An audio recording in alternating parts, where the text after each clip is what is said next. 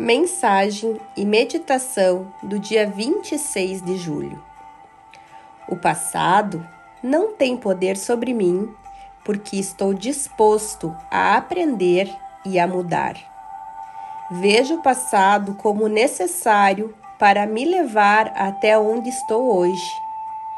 Estou disposto a começar de onde estou agora para limpar os quartos da minha casa mental.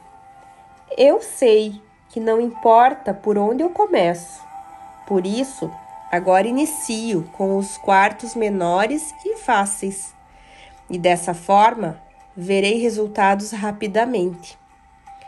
Eu fecho a porta às velhas mágoas e à falta de perdão. Eu visualizo um riacho diante de mim. Pego as velhas e dolorosas experiências e as coloco no riacho e as vejo começar a se dissolver e a flutuar rio abaixo, até que se dissipem e desapareçam. Eu tenho a capacidade de deixar para lá. Agora estou livre para criar de novo. Inspire, expire.